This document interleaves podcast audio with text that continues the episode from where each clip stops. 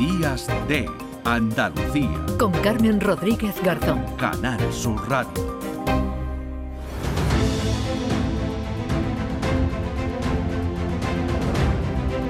Bajo el cielo de Andalucía. Bajo el cielo de Andalucía, ya saben que esto nos indica que ya tenemos a uno de nuestros eh, colaboradores al que yo especialmente estaba deseando saludar, Manuel Navarro. Hola Manuel, ¿qué tal? Hola, buenos días, Carmen. Buenos eh, días. Igualmente, también tenía muchas ganas de saludarte. Pues sí, porque ayer tuve oportunidad de hablar con Cristina Son Consuegra, pero hoy vais a pasar a alguno de los colaboradores que eh, nos hablamos. Bueno, tú estás en Málaga, en el estudio de, de Málaga en estos momentos, Manuel, pero bueno, esto es lo menos habitual que tú nos acompañes en directo desde el estudio porque eres un gran aventurero, eh, investigador, eh, productor, director y guionista de documentales como Adriano, la Segunda Guerra Mundial en Andalucía para Canal Sur Televisión, también de la serie Arqueomanía, un clásico en la 2 de televisión española y bueno, pues también eh, con, con, muchos libros y con muchos trabajos en tu haber, un investigador de, calle, ¿no? De, de, pie. sí, sí, pegado. No de biblioteca, pegado, pegado, porque, bueno, lo, último, ¿por, ¿por, dónde has estado últimamente, Manuel? Bueno, nos estamos moviendo mucho, como siempre. Yo hoy quería, como hablábamos el otro día, preparando un poco, eh, hablar de evolución humana y, mm. hablar de un descubrimiento de este verano y de un aniversario que también se ha producido este verano. ¿no? Son dos temas distintos, pero que tienen un, lazo fuerte entre ellos, como va a quedar eh, claro en, este, en estos segundos. ¿no? Eh, el descubrimiento, bueno, a finales del mes de junio, principio de julio, si no recuerdo mal, mm. tuvimos noticias de que había, se había excavado en la cima del elefante de Atapuerca, en el yacimiento que está en la trinchera del ferrocarril, que es el que eh, más o menos casi todo el mundo conoce, ¿no? este, este mm, desfiladero estrecho donde se abren cuevas al lado y lado del, del mismo en el que han aparecido restos de los primeros pobladores de Europa desde hace aproximadamente un millón o quizá más eh, de años y, y, el mundo de Neandertal que está floreciendo ahora. ¿no? Este verano aparece eh, un, un, fósil, bueno, en realidad son dos piezas muy significativos porque se trata de una cara, de una cara, o de hmm. un fragmento de una cara, ¿no? lo cual eh, de entrada nos dejó a todos bastante eh, atónitos, ¿no? Porque no es sencillo ese tipo de, eh, de, hueso que aparezca en los yacimientos, entre otras cosas porque muchas veces los carnívoros, cuando atacaban las presas, a las presas humanas en este caso, eh, bueno, pues sabes que te atacan directamente por la cara, ¿no? Entonces, claro, fragmentan mucho los huesos. O sea, que lo, que se encuentra más habitualmente son otro tipo de huesos, huesos instalados en otra parte del cuerpo. Lo de la cara ya era algo inusual, ¿no, Manuel? La cara ya era algo inusual, exactamente, ¿no? Pero además cuando el equipo de, de Rosa Huet, Marina Mosquera, Palmira Saladi o María Martinón consiguen eh, analizar estos restos, o, el propio Juan Luis Arzuaga, eh, tienen una primera impresión de ello y es que es una cara muy grácil es una cara muy gráfica, que decir, es una cara que se parece mucho a la cara de nuestra especie, no a las caras de estos homínidos de en torno al millón de años. Este puede estar datado entre 1,2 y 1,4 millones de años, a los que se le suponía eh, una robustez mucho mayor, ¿no? Es decir, siempre en, nuestra imaginación y en nuestro imaginario colectivo está eh, la imagen de lo, de lo, bueno, de lo que siempre se han llamado hombres primitivos, que le llamamos homínidos o homininos, como es la última terminología que sí, se con esa mandíbula más prominente, con esa la frente también, así. las caras muy grandes, los dientes muy grandes. Y en este caso aparecen los dos fragmentos de hueso que aparecen que de malarque y de mandíbula que dibujan esta cara, ¿no? Esta media cara, eh, son, en opinión de los expertos, que son los que determinan estas cosas, los antropólogos, eh, tienen eh, una gracilidad. Lo que podría situarlos directamente en el linaje de nuestra, de nuestra especie, ¿no? O sea, y lo también abre una posibilidad muy grande y es que el, el homínido que está en, esa, en esas cronologías de 1,2, 1,4 millones de años, se pareciera más quizá al antecesor, que es un homínido más evolucionado, que al Homo erectus o Homo ergaster, que es el que sale eh, primitivamente del continente africano. O sea, para entendernos, el hallazgo lo que es lo que lo que evidencia es que en una eh, fecha, bueno, que, que es hasta de imposible imaginarse un millón cuatrocientos mil años atrás, existió una especie más parecida a la nuestra, ¿no? Más similar a, la especie humana actual, ¿no? Exactamente, esa es la hipótesis que están barajando por esa gracilidad que se supone a esa cara que que han excavado y que además eh, al estar en un sustrato que en un estrato que todavía no se ha terminado de excavar eh, cabe la posibilidad de que puedan aparecer eh, más restos de ese individuo o de o de otros individuos humanos que estuvieran por allí, ¿no? Pero es muy probable que del propio individuo aparezcan más restos también, ¿no? Esto es una cosa que en el equipo se baraja y que cuando tuvimos la posibilidad de visitar el fósil, porque el fósil se excavó en, en Atapuerca, como te decía, pero se ha trasladado para su limpieza y restauración al Instituto de Paleontología Humana y Evolución Social de Tarragona, que es donde yo he podido ver el fósil. Ah, lo has visto. Es un, sitio, sí, donde ahora lo van a analizar y lo van a restaurar hasta su traslado definitivo al CENIE a Burgos, que será su, último destino. Bueno, si no lo exponen en un museo o mm. hacen otra cosa, ¿no? Pero vamos, tiene bastantes pruebas que hacerle. Eh, y ya así, a, de visu casi, eh, incluso los antropólogos detectan que alguna patología, alguna enfermedad en, en los propios fósiles, ¿no?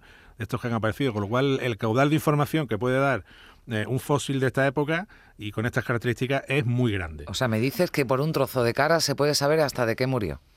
Se puede saber que las enfermedades que, alguna de las enfermedades que padeció, por lo menos. Por lo menos eso. Oye, eh, Manuel, cada vez que excavan en Atapuerca hay que volver a escribir los libros de historia, ¿no? Pues sí, sí, porque es un, son unos yacimientos que tienen eh, un caudal tremendo de, información gracias a que el depósito fosilífero pues, es muy grande y tiene además eh, distintos estratos por el tipo de, suelo y por el tipo de clima. Se han conservado muy bien, se ha conservado incluso proteína, ADN muy antiguo eh, que han publicado, con lo cual es un yacimiento que tiene una gran potencia y que durará, bueno, ellos decían que iban a durar la investigación centenares de años, yo no sé si llegará tanto, ¿no? No lo veremos, pero desde luego eh, un siglo al menos más de investigaciones seguro quedan en Atapuerca, quedan cosas por sacar. Lo mismo que, en, otros yacimientos de, la península, porque este, este descubrimiento es muy importante porque sitúa a la península ibérica en un momento de la evolución humana eh, muy interesante, ¿no? Es decir, eh, que está casi lindando con la salida de nuestra especie de África. Y no solamente hay restos humanos de esa antigüedad en Atapuerca, sino que aquí muy cerquita, en Andalucía, eh, también los tenemos, ¿no? Hmm. Y los tenemos en Orce, ¿no? Que se cumplen precisamente 40 años del, del descubrimiento del, de los fósiles que se conocieron en su día, eh, como hombre de Orce, que como sabes perfectamente, estuvieron sujetos y están todavía. Todavía, ¿no? Todavía hay quien dice que. Sí. duda, pero de, de, la.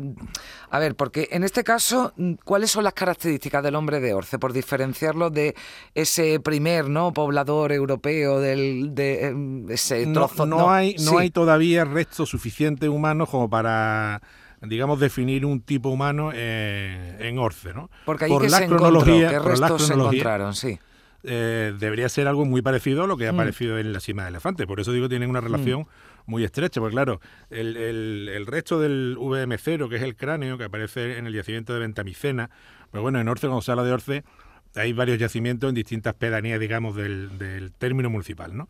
Y en Ventamicena, en el yacimiento eh, primero que estaban excavando hace 40 años, el profesor José Iber y su equipo, aparece un resto de cráneo humano, que es el, digamos, el fósil de la gran polémica, ¿no? Mm. El que primero se dijo que era humano, luego se dijo que era un équido, y luego, en fin, unos defienden su humanidad y otros no.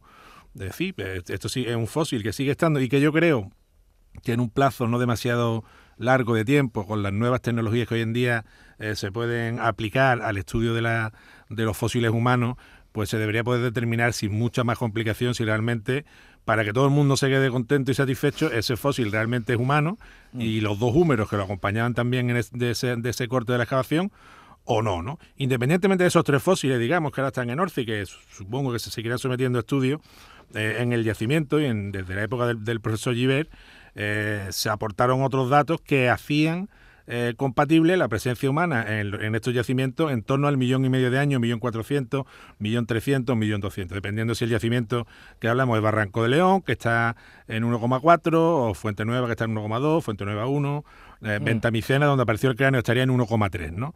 Según las cronologías, ¿no? Pero si, se, si se estableciera que el hombre de Orce es un eh, homínido, bueno, es un, bueno, un, eh, sería, o sea, que corresponde a la especie humana sería el más antiguo, porque estamos hablando de un millón ochocientos mil años. un millón, un millón trescientos. mil. Sí, estaríamos en esas mm. cronologías aproximadamente de lo que se está diciendo ahora de la cima de elefante.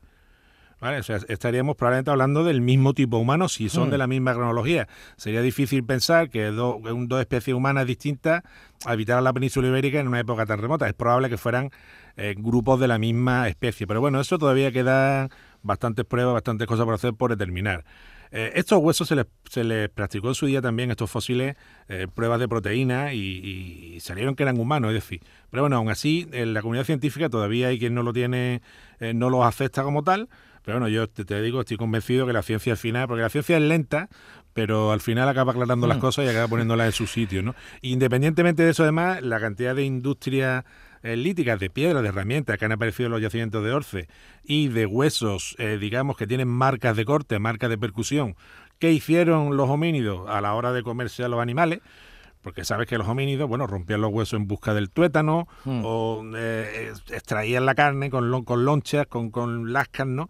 Que iban separando la carne del hueso, pues para poder aprovechar hasta el último resquicio de cualquier animal que cayera en sus manos, posiblemente carroñeado, es decir, porque en aquella época probablemente la caza como tal todavía no, no, no existía y menos de piezas tan grandes como pueden ser elefantes, hipopótamos, este tipo de animales que a veces como también hemos visto, por ejemplo, este verano, cuando estuvimos viendo el, este cráneo en Tarragona, en el barranco de la Boella, pues también mm. aparece, ¿no? Aparece un mamut también, con, que también lo hay en Fuente Nueva 2, con unas defensas enormes, que ha sido eh, consumido por los homínidos eh, y, están los restos de las industrias, cómo han, preparado las piedras, cómo han roto los huesos del elefante, cómo han ido extrayendo distintas partes.